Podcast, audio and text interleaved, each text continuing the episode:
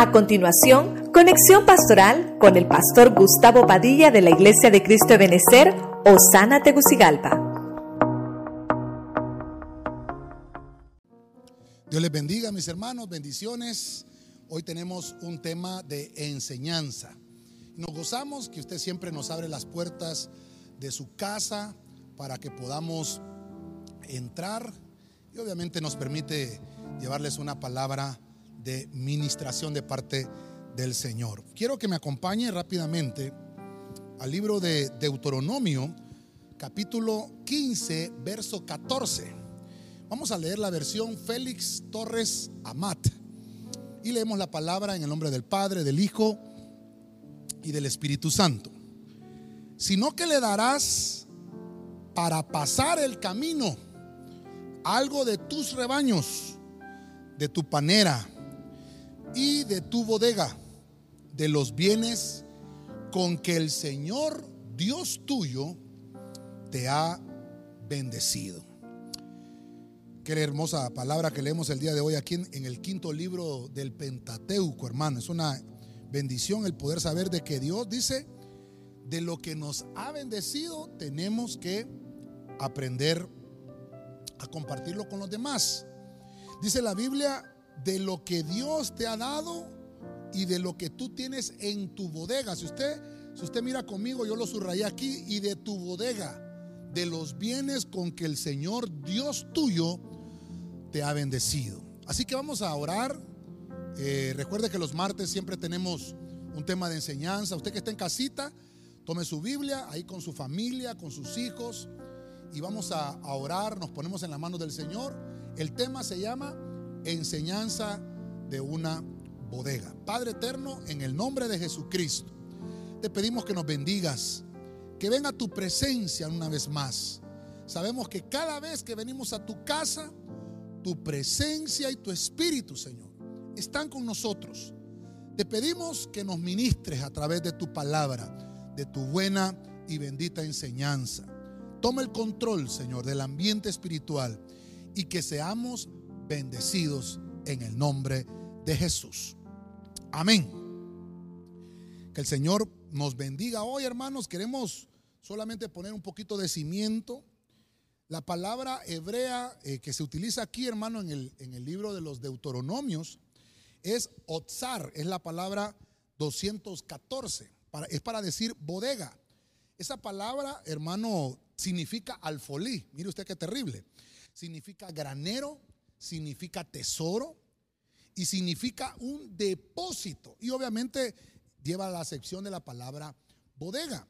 Entonces quiero verlo con usted, cómo podemos obtener bendición y cómo podemos eh, trasladarle también la bendición que ya aportamos a otros. Recuerden que nosotros somos depositarios de toda cosa buena. Quiere decir que no somos nosotros los que producimos, sino que Dios produce en nosotros y nosotros solo somos portadores de bendición. Para que podamos ir desarrollando eh, el, el tema, recuerde que es enseñanza, vamos a ver el primer punto. Vamos a retroceder al primer libro de la Biblia, Génesis capítulo 41, verso 56, en la palabra de Dios para todos. Dice la Biblia, cuando la escasez se esparció por todo el país, José abrió sus bodegas y comenzó a venderles trigo a los egipcios. La escasez era muy grande en todo Egipto. Bueno, voy a, voy a tomarme mi tiempo, hermano. Creo que tenemos un hermoso tiempo hoy y esperamos en Dios que podamos extraer toda la bendición de esa palabra obzar, que significa bodega. Entonces, ¿para qué sirve la bodega? El primer punto es almacenar. O sea, que una bodega es un almacén. Pero fíjese usted que según el versículo que estamos leyendo, José abrió, dice, sus bodegas, porque había mucha escasez, hermano. Esa palabra en estos tiempos, hermano, que estamos de, de encierro, en estos tiempos que estamos de cuarentena, hermano, es, terrible. Creo que todos hemos sabido, ¿verdad?, cómo se manifiesta la escasez en tiempos de crisis. Y entonces voy a, recapitular, usted conoce la historia, vemos cómo, vemos cómo Josué, José, perdón, eh, supo administrar, oiga bien, una riqueza que Dios ya le había entregado. José, hermano, años atrás estaba viviendo tiempos complicados, estuvo en la cárcel, estuvo, hermano, fue vendido por los ismaelitas, usted conoce la historia. Pero después de todo el proceso, José, hermano, fue apartado para una tarea específica. Iba a venir una escasez, no solo a la tierra de Egipto, sino a todo el planeta. Pero Dios, hermano, tiene planes poderosos. Viene, hermano, el Señor y le revela un sueño a José que no era de él. El sueño era de Faraón. Pero Dios se lo revela a José y le dice, van a venir siete años de abundancia y van a venir siete años de escasez. El punto es que viene el Señor y le da esta palabra a José. José se la traslada al faraón.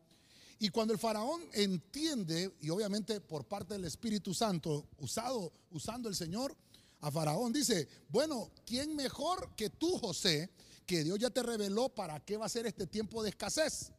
Entonces te voy a delegar a ti que administres la riqueza, que administres los bienes que nos está dando tu Dios en esta tierra de Egipto. Y entonces usted, hermano, va a ver la historia que José comenzó a almacenar. Oiga esto. Por eso el primer punto es almacenar. Empezó a almacenar por siete años. Tuvo que hacer, tuvo que hacer bodegas. Entonces ahí es donde está el punto. Tuvo que hacer bodegas José. Algunos le llamamos silos, ¿verdad? Y hasta en la iglesia nosotros tenemos silos de José, que lo llamamos porque es donde venimos a almacenar, donde se recaudan, hermano, granos básicos, donde se recauda todo aquello que nos va a servir para un tiempo de escasez. Entonces, José, hermano, abrió. Mire, me gustó esta versión, palabra de Dios para todos, porque dice que José abrió sus bodegas. Mire que la Biblia no dice, José abrió las bodegas de Egipto. No, no. Dice, José abrió sus bodegas. Oiga, ¿qué comenzó a hacer José? A venderles trigo. ¿A quiénes, hermano? a los egipcios. Yo quiero que me ponga atención en esto. José está recibiendo una revelación de parte del Señor. Yo no quiero decirle aquí ni habilitarlo a nadie, ¿verdad? Si no quiero poner el punto de equilibrio. No es que se vende la revelación. No es que se vende, hermano, lo que Dios te habla. Porque el don, hermano, es de gracia. Y lo que de gracia recibimos lo damos de gracia. Pero José almacenó granos, almacenó maíz, frijoles, arroz, qué sé yo, hermano, todo tipo de, de alimento. Lo guardó para el tiempo de la escasez. Cuando llegó el tiempo de la escasez, por la diligencia de José, entonces pudo venderle y abastecer a un pueblo, y no solo a, a los egipcios.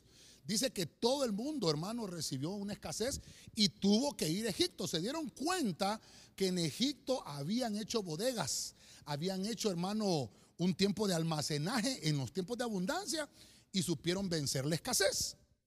La falta de almacenamiento nos provocará estar en una situación desesperada cuando venga la escasez. ¿Qué es lo que te quiero dejar? Recuerde que hoy es enseñanza. Hoy vamos tomados de la mano aprendiendo lo, que nos dice la Biblia.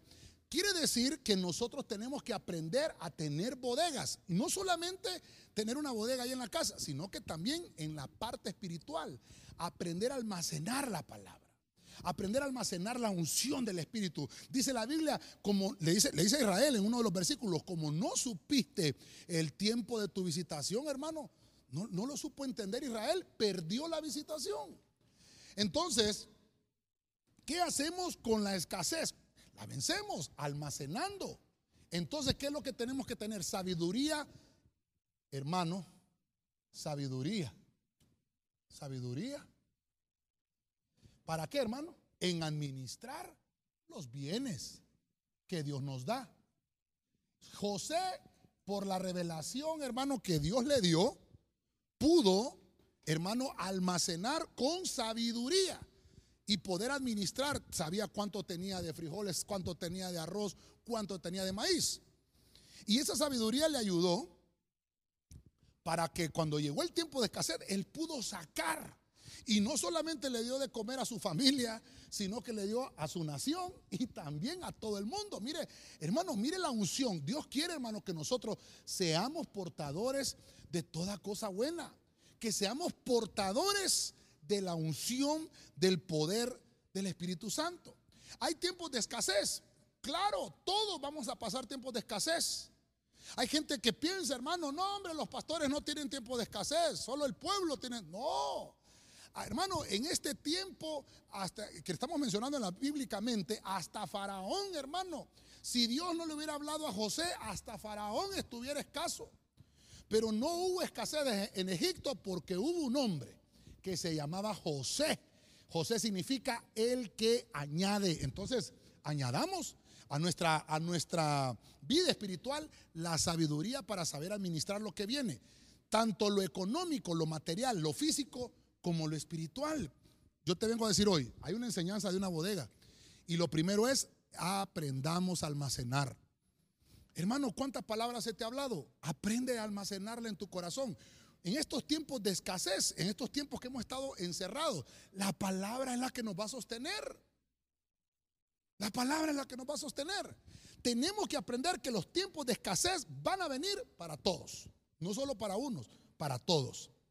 En el siguiente versículo es un proverbio, creo que me acompaña, Proverbios 3:10, la versión al día. Así tus graneros, oiga lo que dice esta versión, se llenarán a reventar. Oiga, oiga lo que dice, y tus bodegas rebosarán de vino nuevo. Voy a, voy a avanzar con esto. Recuerden que estamos en enseñanza y hoy estamos aquí con la pizarra y voy a ir al segundo punto de lo que me enseña una bodega. Ya vimos que la enseñanza de una bodega, una bodega es aprender a almacenar. Número dos, ¿qué me enseña una bodega? Una persona que tiene bodega tiene abundancia. Pastor, me va a decir usted, ya pasamos el año de la abundancia, no se preocupe. La proclama ya se hizo, pero seguimos en abundancia. Pero la abundancia no es, hermano, tener demasiado. No, la abundancia es que tenemos que saber compartir. Esto es, mire, esto es terrible. Vimos que almacenar es que vamos a vencer la escasez. Cuando venga el tiempo de escasez, como vamos a, a tener algo almacenado, vamos a poder vencerlo. Pero el proverbio nos enseña que una bodega lo que nos va a hacer tener es abundancia. Pero dice aquí, tus graneros se llenarán a reventar. Mm. Si tú no tienes un lugar donde vas a almacenar, si tú no tienes una bodega, nunca te, nunca te van a mandar la bendición. Eso es lo que te quiero ministrar hoy. Mire, cuando fue el año de la abundancia, se proclamó en el 2016, si no me equivoco, les dije yo a los hermanos, hermano, vaya a abrir una cuenta bancaria, ábrala en dólares, habla, habla, abra su cuenta en euros, qué sé yo. Unos hicieron caso, otros me dijeron, el pastor está loco, ¿verdad? Un tiempo de emoción, el, el momento, el calor de la prédica. Hermano, ¿y sabe qué le voy a decir? Yo hice lo mismo. Yo me fui, hermano, y abrí mi cuenta bancaria, hermano, y dije yo, en nombre de Jesucristo. Porque eso es tener un lugar donde almacenar. Hay gente que me dice, creo que en el tema pasado lo estuvimos mencionando, ¿Cómo voy a ahorrar, pastor, si no me ajusta el dinero? Entonces yo te voy a decir, no te ajusta porque no tienes una bodega. Imagínese, aquí, aquí yo creo que muchos estamos pensando ahorita, yo tengo una bodeguita ahí en la casa. Pues, ¿Cómo está esa bodega? Te aseguro que la bodega está llena de cosas que no necesitas. Hoy vamos a ver a la luz de la palabra para qué es una bodega. Por eso el tema enseñanza de una bodega. El proverbista, aquí es Salomón. Si pudiéramos, si pudiéramos poner personajes, el primer punto sería José. Este segundo es Salomón. ¿Qué nos dice Salomón? Así van a rebosar tus graneros, van a reventar. Pero la bodega, porque una cosa es un granero y otra cosa es una bodega. Por eso aquí el, el versículo me sirve. Tus graneros se van a llenar a reventar. El granero es una cosa, el granero es donde se guardan los granos. Pastor, los granos de la cara. No, los granos básicos, arroz, frijoles, maíz, hermano. Los granos básicos es un granero, pero la bodega.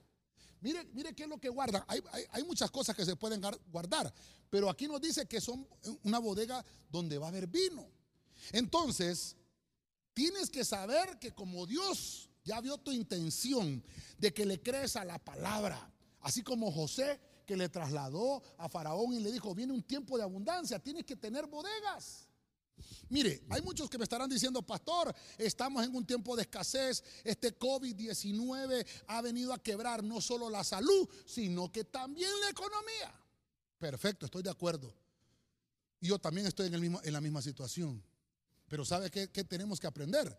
Que para que cuando venga otra situación de escasez, como no tenemos bodegas, la escasez nos va a afectar. ¿Qué te quiero enseñar entonces? Que la abundancia que estás recibiendo en los tiempos de abundancia, sabe, sabe administrar, porque Dios lo que te dice, te doy abundancia para que sepas compartir. Por eso es que la Biblia dice en el proverbio, tus graneros van a reventar. Pero si no tienes granero, entonces nunca vas a, nunca vas a tener a reventar el granero. En la casa del justo hay de todo en abundancia. Quiero que me reciba esto. En la casa del justo hay todo en abundancia, pero las ganancias del perverso solo traen problemas. Hermano, uno que anda en malos pasos no puede decir, mira cómo me está bendiciendo el Señor. Sí, pero hermano, perdóneme, estás traficando drogas o estás haciendo otro tipo de cosas ilícitas. Eso no es bendición.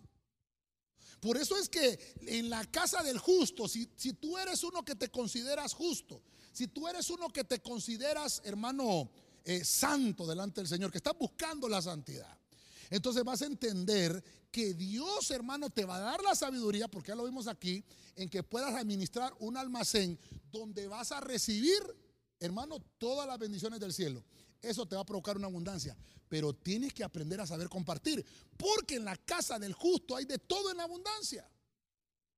Pero en la casa del, del que es malo, solo va a acarrear problemas. El Señor, hermano, da una riqueza, pero la riqueza no añade tristeza. La riqueza del Señor provoca paz. Entonces, le voy a poner aquí abundancia, saber compartir. Entonces le voy a poner riqueza, que vamos, hermano, perdone, yo lo estoy declarando.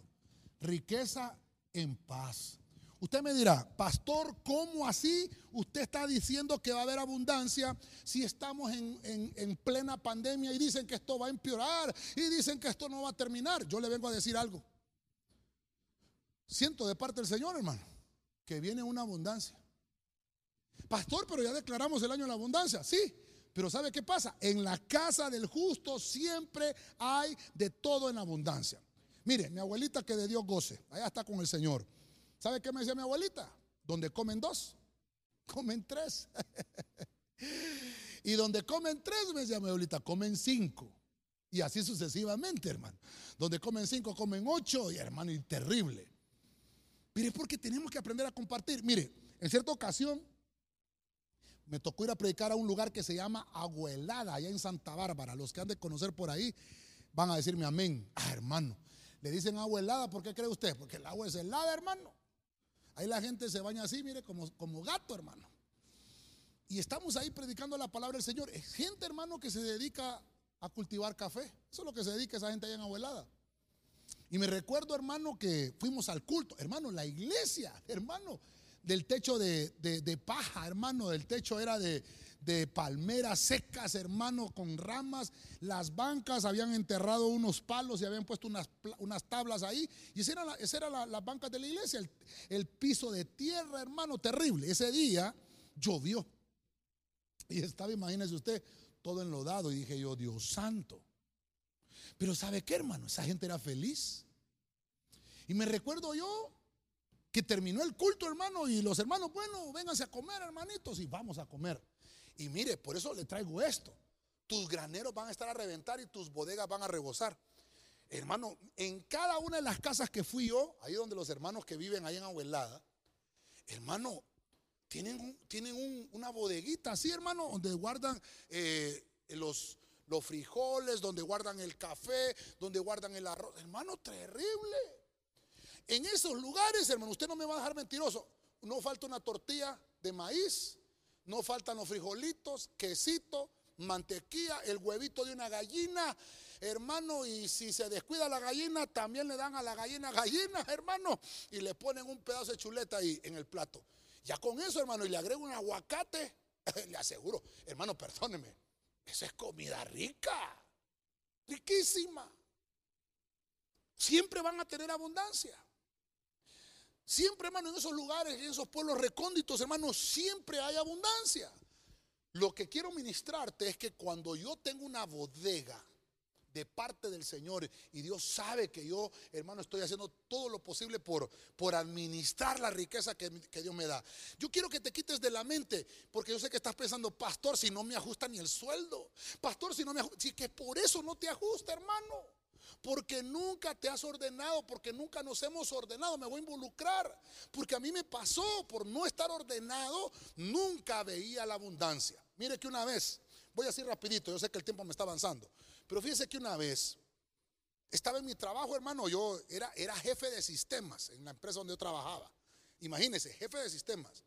Hermano, y yo toda la, toda la vida andaba como la cola del, del chancho, hermano, pelada y enrollada la cola, hermano. Así andaba toda la vida. Y un día, hermano, salí del trabajo y tenía ganas de una hamburguesa, fíjese, hermano. Yo no me daba esos gustos. Y un día salí, dije yo, no es posible con mi salario y a mí nunca me ajusta nada. Y, y quiero comerme una hamburguesa y no puedo. Entonces, en ese momento yo recapacité, Señor, pero, pero si soy tu hijo. Señor, pero si yo trabajo, ¿por qué no me ajusta el dinero? ¿Por qué cuando me cae el dinero en la mano me cae como agua? Ah, el Señor me habló. Porque no sabes compartir, no tiene granero. ¿Qué es un granero? ¿Qué es una bodega? No le estoy diciendo, hermano, a terminar el tema, todos hacer una bodega ahí en su casa. No, no, no. Hablemos espiritualmente. ¿Qué es una bodega? Que tú sepas compartir. Cuando tú le das a otro hermano, estás teniendo una bodega. Estás, hermano, sembrando en tierra buena. El hermano que tienes a la par es la mejor tierra en la que tú puedes sembrar.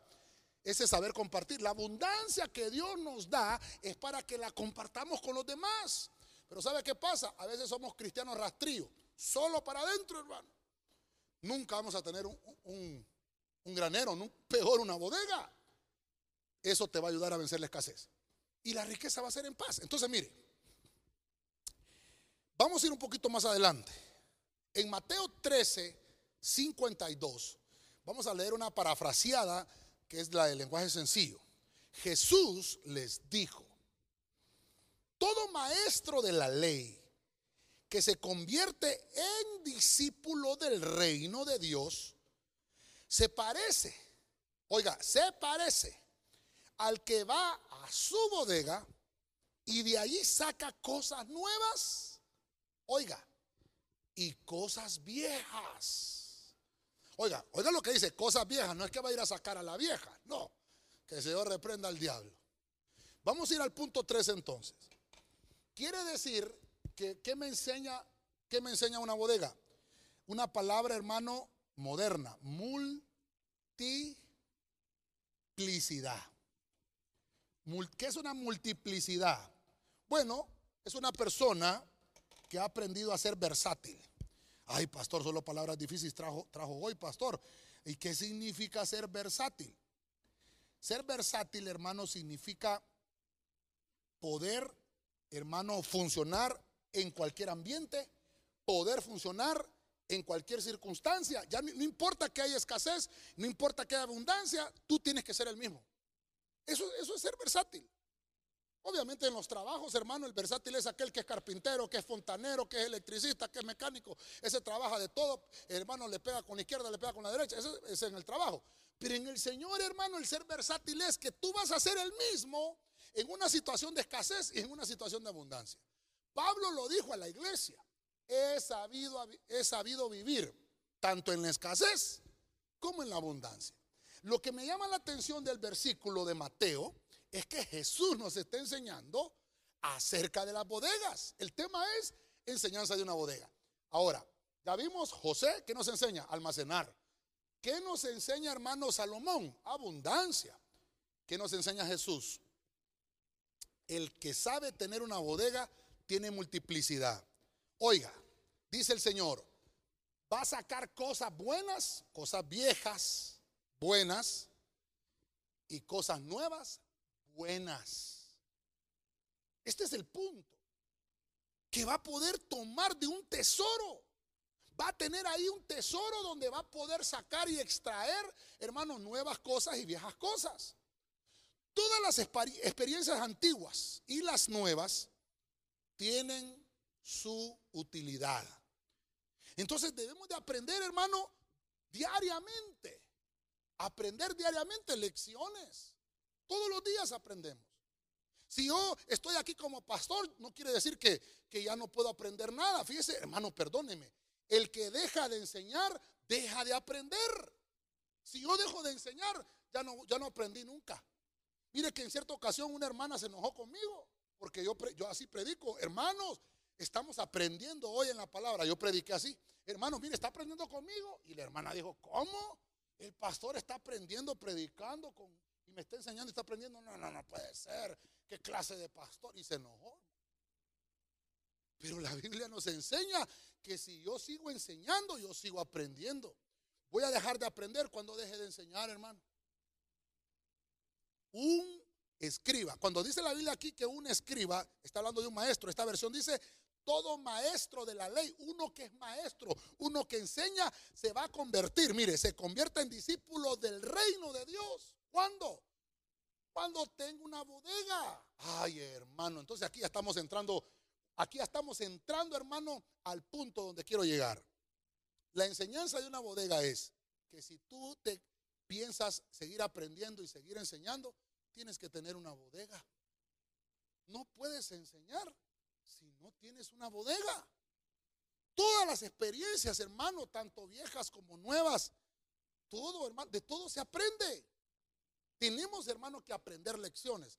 Entonces, la multiplicidad te va a ayudar para que puedas, hermano, enseñar lecciones. Un maestro. ¿Qué va a enseñar un maestro? De su experiencia. Un maestro, hermano, es aquel que tiene una un camino recorrido. Ay, hermano, mire, yo empecé a trabajar en 1990. Me fui para San Pedro, allá fui a buscar trabajo a la tabacalera, fui a buscar trabajo a Cip Choloma, eh, fui a buscar trabajo, hermano, en la portuaria, fui a trabajar en, una fábrica donde se hacían bolsas plásticas, trabajé en una textilera, bueno, un montón de lugares. Y a lo largo, hermano, de todos esos trabajos que le acabo de mencionar, trabajaba, mire, hice trabajos de electricidad, hice trabajos de mecánica, hice trabajos de carpintería, hice trabajos de fontanería, hice trabajos, hermano, de, computación.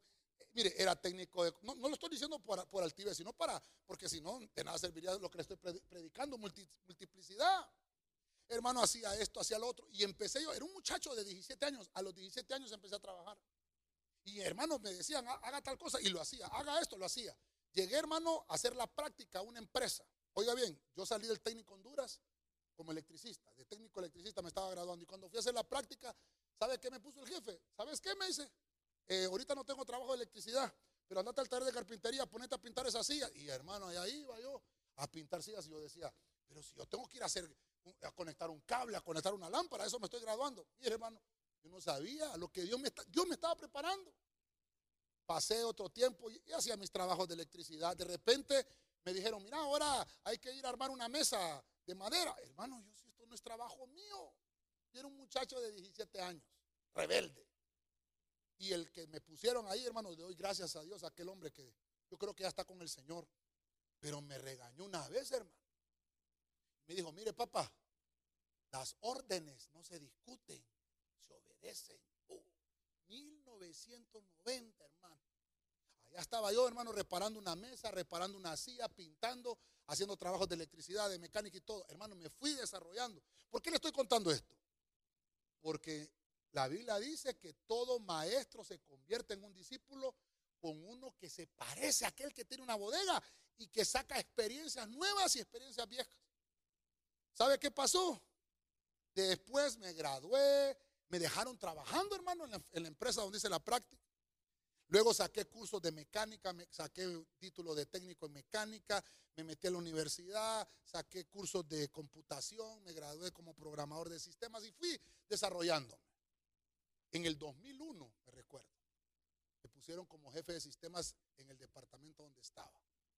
Había llegado como un técnico, pero la preparación, hermano, de más de una década me había servido para ver llegar a lo que todo el mundo anhela, tal vez una, posición de, de ser gerente en, una, en un área, qué sé yo. Cuando yo estoy ahí, hermano, lo primero que dije yo, ahora entiendo por qué todo lo que pasé atrás era, hermano, una persona que me había preparado en el campo. Hermano, ya tenía gente a cargo, tenía, ahora yo ya tenía electricistas a cargo, ahora yo ya tenía mecánicos a cargo, ahora yo tenía carpinteros a cargo, tenía fontaneros a cargo. Entonces, ¿sabe qué pasó? Como yo ya era el jefe de ellos, me tocó ser gerente también de mantenimiento en la misma empresa. Entonces, ¿sabe qué pasó? Entendí. Por eso es que el Señor me preparó para ser versátil, porque ahora yo tenía que revisarles el trabajo a ellos. Y claro, hermano, como yo ya sabía cómo se hacía, no me iban a engañar. Pero qué triste, hermano, qué triste solo, llevar, solo llegar con la teoría a un trabajo. ¿Sabe qué va a pasar? No va a tener multiplicidad. Y el Señor dice, tienes que sacar las cosas viejas que aprendiste y aplicar las cosas nuevas. Ay, hermano, perdóneme. Tenemos que enseñar lecciones a otros. No le vas a poder enseñar lecciones a otros si no tienes una bodega. Si no tienes un camino que has recorrido, eso es bodega. Almacenar experiencias, tener experiencias. Todas las experiencias antiguas y nuevas tienen su utilidad, hermano. Recuerde eso. Todos los días debemos de aprender diariamente. Tenemos que aprender lecciones. Bueno, Nehemías 13:12. Acompáñeme a ese libro, siempre en la parafraseada. Dice, y todos los de Judá trajeron a las bodegas del templo, oiga esto, a las bodegas del templo, escúcheme ahí, ¿qué trajeron hermano? Los diezmos de trigo, vino y aceite. Ah, Señor, aquí estamos llegando a un punto terrible, por eso lo dejamos acá en el medio, ¿verdad? En el medio. ¿Qué nos enseña una bodega? Nos enseña tenemos que aprender a atesorar. Aprender a atesorar es aprender. Aprender a sembrar. Fíjese, hermano, que una de las cosas que he aprendido es que toda persona que tiene una bodega, que toda persona que tiene un silo, un granero, es porque lo que tiene guardado ahí le va a servir como semilla para poder ir a sembrar más adelante. Entonces, estamos llegando al punto medio del tema. Yo sé que hay, una palabra ahí que, causa como... la gente cuando oye diezmo se toca la cartera, hermano. Pero déjeme enseñarle lo que Dios nos, nos quiere decir aquí. Todos los de Judá, aquí tienen que decir amén, los de alabanza. Todos los de la alabanza, ¿qué dice? Trajeron a las bodegas de la iglesia los diezmos. Ah, aquí estamos complicados. ¿De qué nos habla el Señor? De que tenemos que aprender a atesorar. Entonces, mire, yo le subrayé aquí los diezmos de qué? Del trigo, los diezmos del vino y los diezmos del aceite. Eh, el diezmo, hermano, es un tema muy controversial. El, el, diezmo, hermano, es un tema muy delicado. Y yo no quiero entrar en controversia con nadie, solo quiero extraer, es un tema de enseñanza y quiero extraer la enseñanza de este pasaje. ¿Qué es lo que me está diciendo el pasaje? ¿Qué es lo que me está diciendo el Señor a través del pasaje? Recuerde que Nehemías es un libro que nos habla de restauración. Entonces hay cosas que hay que restaurar. Hay cosas, hermano, en las que tenemos que caminar y tenemos que aprender que en la iglesia hay una bodega.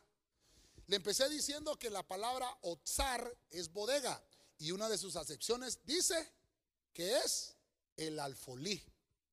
O sea, bodega significa alfolí. ¿Cuál es la bodega de la iglesia? El alfolí. ¿Qué depositamos en el alfolí? Depositamos diezmos, depositamos ofrendas y depositamos aportaciones. Eso es lo que hacemos aquí en el ministerio.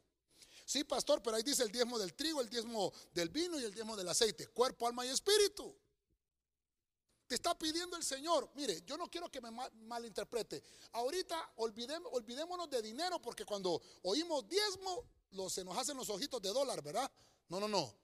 Pero le estás dando la décima parte de tu tiempo al Señor. Ah, ¿verdad que ahí atronaron los chicharrones?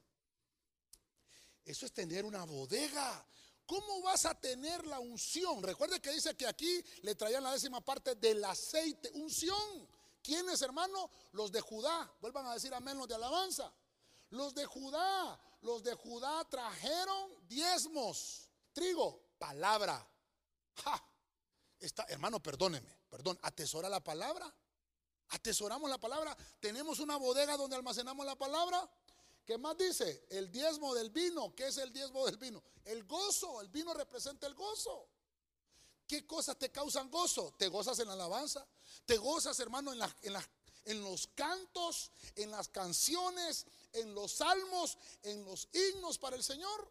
O te gozas, hermano, en otro tipo de cantos o en otro tipo de alabanzas. Porque aquí dice la Biblia que trajeron a dónde? a las bodegas del templo aprender a sembrar. Tenemos que saber, hermano, qué es lo que le agrada al Señor.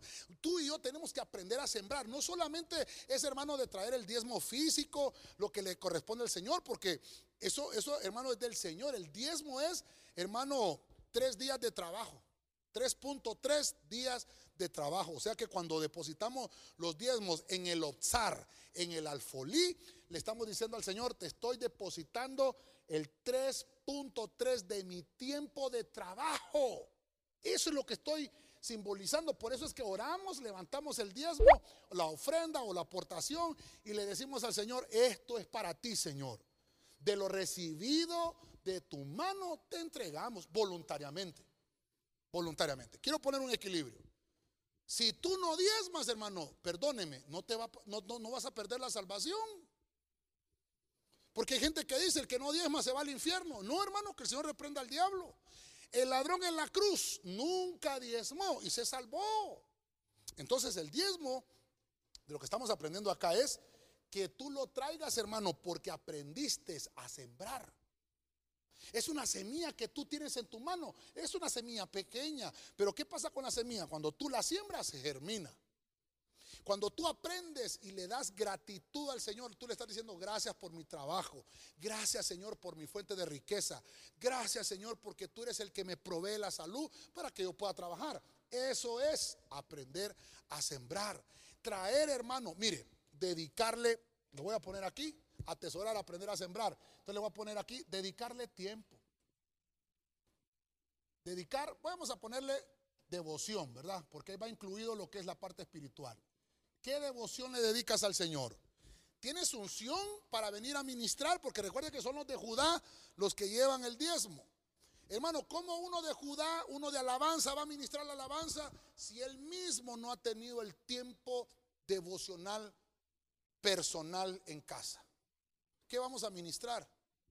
No, entonces no vamos a ministrar, vamos a amenizar. Entonces yo le diría a los de alabanza, ¿cuál es la enseñanza de una bodega? Aprender a sembrar no solamente dinero, no solamente dinero, es nuestro tiempo. El día tiene 24 horas. Perdóneme, hermano. ¿Cuánto es el diezmo de un día entonces? 2.4 horas. 2 horas 40 minutos. Hermano, ¿cuánto? Perdone, perdone. Dígame, diga ahí conmigo, no me enojo, pastor, no me molesto, pastor.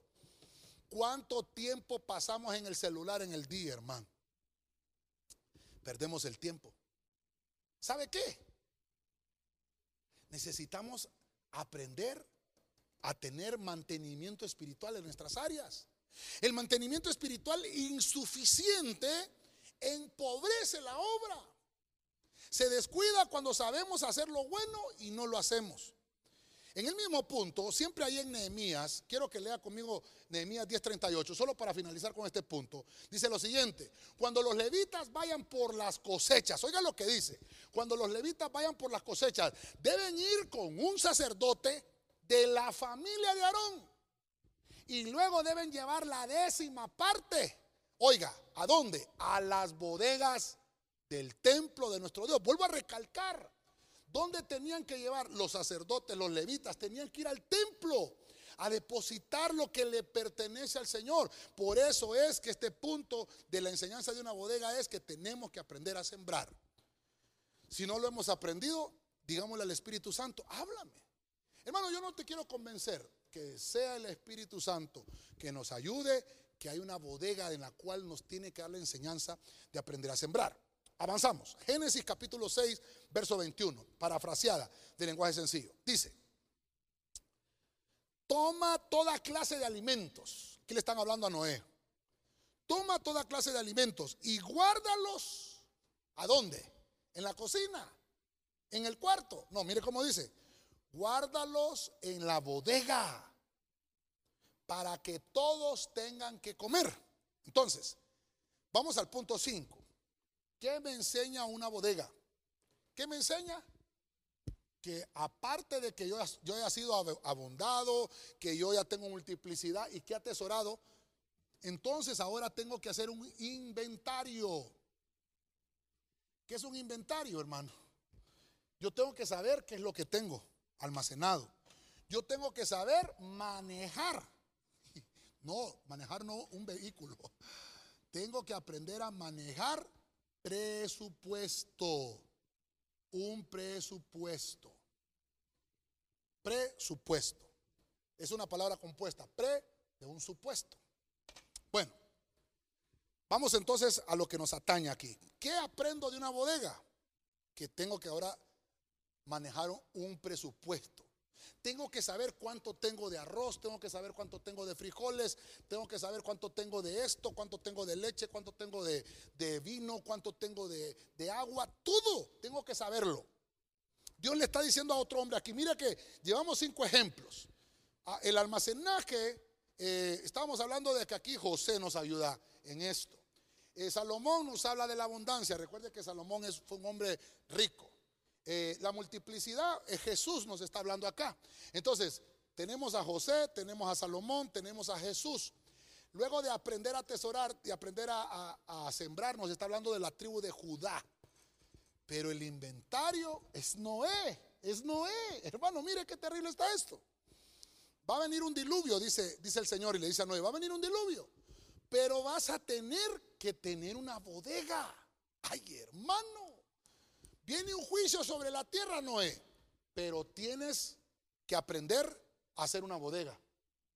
Toma la clase de alimento. Mire, le dijeron a Noé, haz un arca de madera de gofer. Calafatea la combrea por dentro y por fuera. Hazla impermeable. Y le vas a hacer tres pisos de habitaciones. Vas a poner habitaciones para cada una de las especies de animales. Siete especies de animales puros y una especie de animales impuros. Y vas a hacer cuartos para tu familia, para tu esposa contigo un cuarto, para Zen con su esposa un cuarto, para Jafet con su esposa un cuarto y para Cam y su esposa otro cuarto. Y no solamente eso, por el versículo. Y vas a hacer una bodega. Oiga eso. Viene un juicio sobre la tierra, Noé. Pero tienes que hacer una bodega. Porque entonces vas a guardar alimentos ahí porque te va a servir para el tiempo de la aflicción, te va a servir para el tiempo de la angustia. Tienes que saber manejar un inventario, tienes que saber manejar el presupuesto. ¿Qué nos enseña Noé? A tener un inventario. ¿Cuánto tienes en tu casa? ¿Con cuánto cuentas para terminar el mes? Ay, pastor, eso no lo tengo. Entonces, la enseñanza de una bodega es que tengas un presupuesto. Antes, hermano, que las cosas malas sucedan, debemos de estar preparados para cualquier desastre inminente. Hermano, perdón, vuelvo a repetirlo y a recalcarlo. ¿Usted está preparado para el tiempo de enfermedad?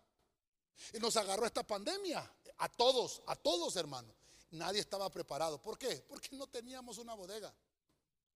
Porque no teníamos, hermano, de dónde tener almacenado. Imagínese usted, el que, el que, el que almacenó mascarillas, hermano, ese se salvó. Porque una mascarilla llegó a costar 50 lempiras, hermano. Y ahora, hermano, ¿cuánto vale una mascarilla? En aquel entonces, me recuerdo yo en febrero, comprábamos las mascarillas quirúrgicas a 1.50. Eso nos costaba. La caja, hermano, la comprábamos baratísima. ¿Cuánto vale ahora una mascarilla quirúrgica, hermano? Porque como no supimos almacenar, no supimos guardar, ni, no sabíamos que iba a venir esto. Obviamente tenemos que aprender que hay cosas que se deterioran, hay cosas que tienen su periodo de, caducidad. Pero ¿qué te va a hacer? ¿Qué te va a ayudar a tener, hermano, un panorama de las cosas que van a tener? Si tienes un presupuesto, si tienes un, inventario, entonces sería, hermano, eh, eh, la caducidad del producto. No vas a saber de la caducidad si no tienes un inventario. Mm, hermano, se, te van a arruinar eh, la leche, se te va a arruinar, qué sé yo, los frijoles se te pueden podrir. Si no sabes, si no estás manejando bien la bodega. Entonces la enseñanza de una bodega no solamente es que tienes que hacer un lugar para donde vas a almacenar, sino que tienes que aprender a controlar lo que tienes ahí. El tiempo me avanza, hermano, perdóneme, pero se me fue el tiempo. Cantares 2.4, Biblia latinoamericana. Oiga lo que dice. Está hablando la esposa. Me llevó el Señor, está hablando aquí de la esposa, diciendo, me llevó a una bodega de vino. Su diestra de amor estaba encima de mí. Entonces, como estamos hablando ahora de la enseñanza de una bodega, aquí a la amada la llevan a una bodega, pero dice acá que esa bodega la llevó el amado. Y, era una bodega de vino, de gozo. Una bodega, hermano, donde se produce, ay, hermano, producir alegría. El gozo, hermano, alegra. El gozo alegra el corazón. ¿Qué clase de gozo nos alegra el corazón? El gozo del Espíritu Santo. El gozo del vino, el vino, el gozo, representa el Espíritu Santo. El domingo estuvimos participando de la mesa del Señor y uno de los elementos es el vino que representa el Espíritu Santo. El gozo, el gozo del Señor. El gozo es el resultado de un proceso de desprendimiento de áreas de nuestra vida que nos habían afectado en el pasado. ¿Cómo vas a obtener gozo? Cuando pasaste un proceso de desprendimiento. Mientras no, no produciste, hermano, eh, en esa bodega, no vas a obtener vino. El vino, hermano, para los que no saben, el vino lleva un proceso. Se machacan, hermano. Bueno, ahora ya no se hace así, pero en, en la antigüedad tomaban las uvas, las ponían en un lugar que se llama lagar. Y ahí, hermano, entraba una persona y con los pies, hermano, obviamente bien lavados los pies, ¿verdad? Y a machacar las uvas. Y entonces, hermano, se producía el vino. Es un proceso de desprendimiento. Entonces, ¿cómo va a obtener gozo una persona? Cuando obtuvo un proceso. Un proceso. ¿Proceso de qué, pastor? Un proceso de formación. No, es una bodega. Recuerden que estamos hablando de una bodega. Es un proceso de desprendimiento. No sé si me va a caber aquí. Ah, si me cupo, mire hermano. Desprendí. Desprendí. Ay, con razón me cupo, hermano. Si lo escribí mal, hermano. Dios santo. Lo bueno es que puedo borrar aquí. Ahí me disculpan los hermanos. Para que los tenga aquí. Proceso de. Proceso. Dios santo. De. Ay, Vamos a ver. Desprendí. Vamos, no importa que me salga aquí. Proceso de desprendimiento. El proceso de desprendimiento te provoca gozo. Cuenta la historia y usted la oyó en su escuela, creo yo, y cuando estaba en la escuela la escuchó. Dice que había un león, hermano, que se quería comer al ratón y el ratón andaba corriendo y se escondía en la selva. De repente, hermano, las vueltas que da la vida, aquel león, hermano, se, se paró en, unas, en, unas espinas. Y dice la historia, no sé si se, se, recuerda en la escuela, que aquella espina le estaba dañando, hermano, la, pezuña del león. Y aquel león, hermano, ¡ah! hacía aquel ruido en la selva, hermano, nadie le ayudaba. Y cuando lo escuchaban, eh, eh, hermano, eh, el, los rugidos del león, no se le acercaba a nadie porque el león es el rey de la selva. Aquel ratón se le acercó. Yo no sé si se acuerda de la historia. Creo que en tercer grado está en los libros de Nacho, en tercer grado. Y dice que el ratón le quitó la espina al león, hermano.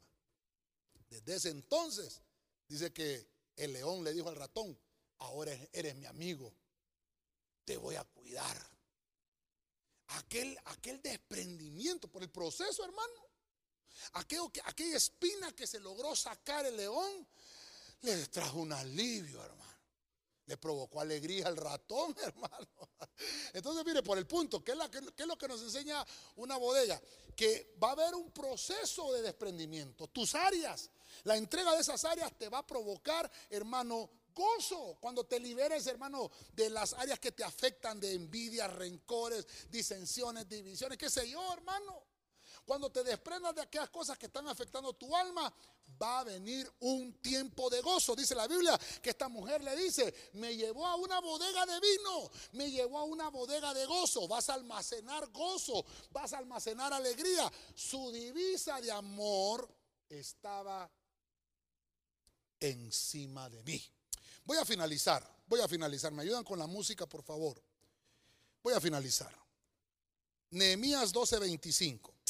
Hasta ahorita me recuerdo que no le traje una filmina, pero, ay, me va a disculpar, en otra enseñanza se la voy a traer. Nehemías 12:25 dice la versión parafraseada. Los vigilantes de las entradas, que también cuidaban las bodegas, oiga esto. Habían unos que cuidaban las bodegas, eran Matanías, Badbuquías, Abdías, Mesulam, Talmón y Acub. Estamos hablando de seis personajes. Ya aprendimos entonces que una bodega hay que almacenar, hay que tener abundancia, multiplicidad, atesorar, hacer un inventario. Eso te va a provocar gozo. Pero tienes que aprender a vigilar, a mantener el mantenimiento, guardianes. ¿A qué se le pone un guardián? Cuando quieres cuidar algo que vale mucho. Cuando tienes que protegerlo. Entonces los guardianes nos hablan de tener protección. De tener protección. ¿Qué vas a qué vas a proteger? Lo que Dios te dio. Valora. Valoremos, diría el otro, valoremos lo que Dios nos dio. Mire, mire, no se lo traje, se me olvidó, hermano, perdone por la premura, tal vez no lo traje. Pero habían vigilantes en las entradas que estos mismos cuidaban las bodegas. Y aquí están los nombres. Matanías, apúntelo ahí en su casa. Matanías, Buquías, Abdías, Mesulán, Talmón y Acub. Seis personajes. Yo me fui a buscarlos. ¿Qué significa Matanías? Regalo de Jehová. Almacena los regalos. ¿Cuáles son los regalos del Señor? Los dones. Dones es regalos. El don de profecía, el don de discernimiento, el don hermano de, de, la fe, el don de milagros, el de hablar en diversos géneros de lengua, interpretación de lenguas. Esos son dones, el don de servicio, el don de la enseñanza. Ese es Matanías. Bakbuquías significa vaciamiento, derramamiento cuando Dios ha derramado de su Espíritu Santo. Cuando ha habido unciones del Señor que están sobre tu vida. Eso es Badbuquías. ¿Qué más? Abdías, servidor del Señor. Eso significa Abdías. Quiere decir, hermano, que ¿qué es lo que tienes que guardar? ¿Qué tienes que guardar el servicio? Tienes que guardar los dones que Dios te ha dado, cuidarlos con temor y temblor.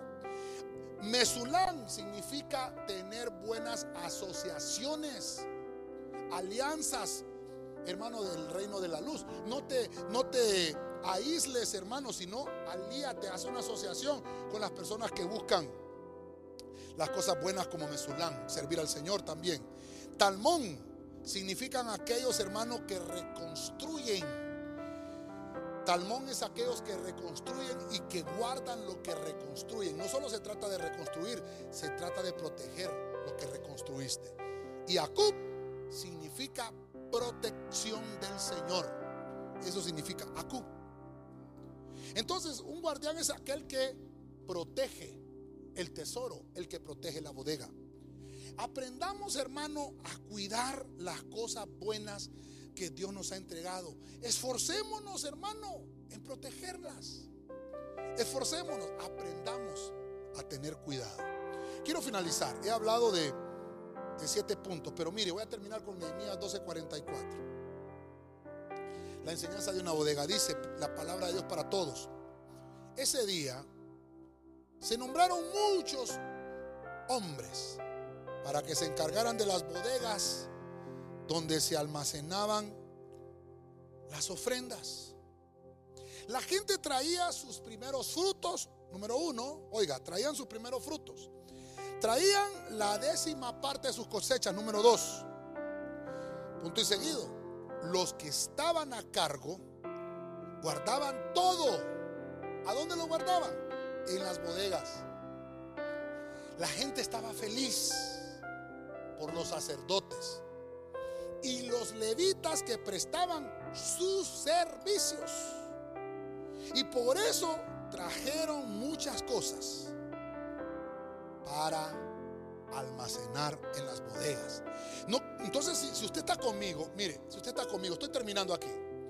Si usted está conmigo, dice que se nombraron hombres fieles, hombres que se encargaran de cuidar la bodega. Estamos en el último punto.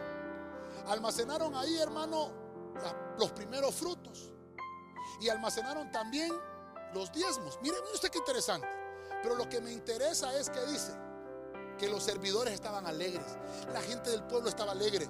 Y muchas cosas trajeron. Muchas cosas. No solo los diezmos y las ofrendas. Trajeron muchas cosas. Podemos decir aportaciones, podemos decir silos de José, podemos decir ropa tal vez que le va a servir a otros hermanos, qué sé yo. ¿Y de dónde las almacenaron? En las bodegas del templo. Entonces, hermano, ¿de qué nos está hablando un guardián? Uno que tiene protección. Uno que está, hermano, colaborando. Vamos a poner aquí al servicio del pueblo. Tienes que ser protector de las cosas del Señor. Un servidor, un levita, dice aquí, hermano, está al servicio, al servicio del pueblo. Esto es lo que te enseña una bodega. Mire, voy a finalizar. Qué lindo aquí. Yo siento una presencia del Señor exquisita. No sé si tenemos acá los hermanos conectados, pero antes de que vayamos al Zoom, solo quiero terminar con esta, con esta conclusión. Usted sabe que siempre hacemos esta conclusión. Quiero hablarte de la enseñanza de una bodega. Hemos visto y hemos desarrollado personajes. Vimos que nos enseña, hermano José, que hay que almacenar en las bodegas. Eso es vencer la escasez. Recuerde que vinieron siete años de abundancia, pero José supo almacenarlos en una bodega para el tiempo de la escasez. Eso nos habla tener sabiduría para administrar lo que Dios nos envía. Luego vemos, hermano, que hay una enseñanza en la bodega, es abundancia. El que nos enseña aquí es Salomón. Que Dios siempre te va a abundar, Dios te va a mantener repletos tus graneros y tus bodegas. Nunca va a faltar, hermano, que Dios la llene. Salomón te dice entonces que tienes que saber compartir esa abundancia, que toda riqueza que Dios te da es una riqueza que te produce paz. Luego vimos el, el, Evangelio, hermano, de Mateo, donde el Señor nos enseña, el Señor Jesús nos enseña que una bodega te va a, a dar esa enseñanza a ti, valga la redundancia, de tener una multiplicidad de ser versátil, de poder sacar cosas antiguas y cosas nuevas, de aprender lecciones y enseñarle esas lecciones a otros. Eso es tener una bodega espiritual, no solamente de tener cosas físicas almacenadas, sino de almacenar cosas espirituales, de lecciones que aprendiste en tu vida. Luego, como el punto 4, vimos que Nehemías nos enseña acá, en el libro de Nehemías, que los sacerdotes, hermano, aprendieron a sembrar los, los de Judá. La tribu de Judá, hermano, empezó a llevar el diezmo, dice, al templo. Eso es dedicar devoción. Hermano, ¿qué tiempo de devoción tenemos? ¿Cuánto tiempo le dedicamos al Señor en el día?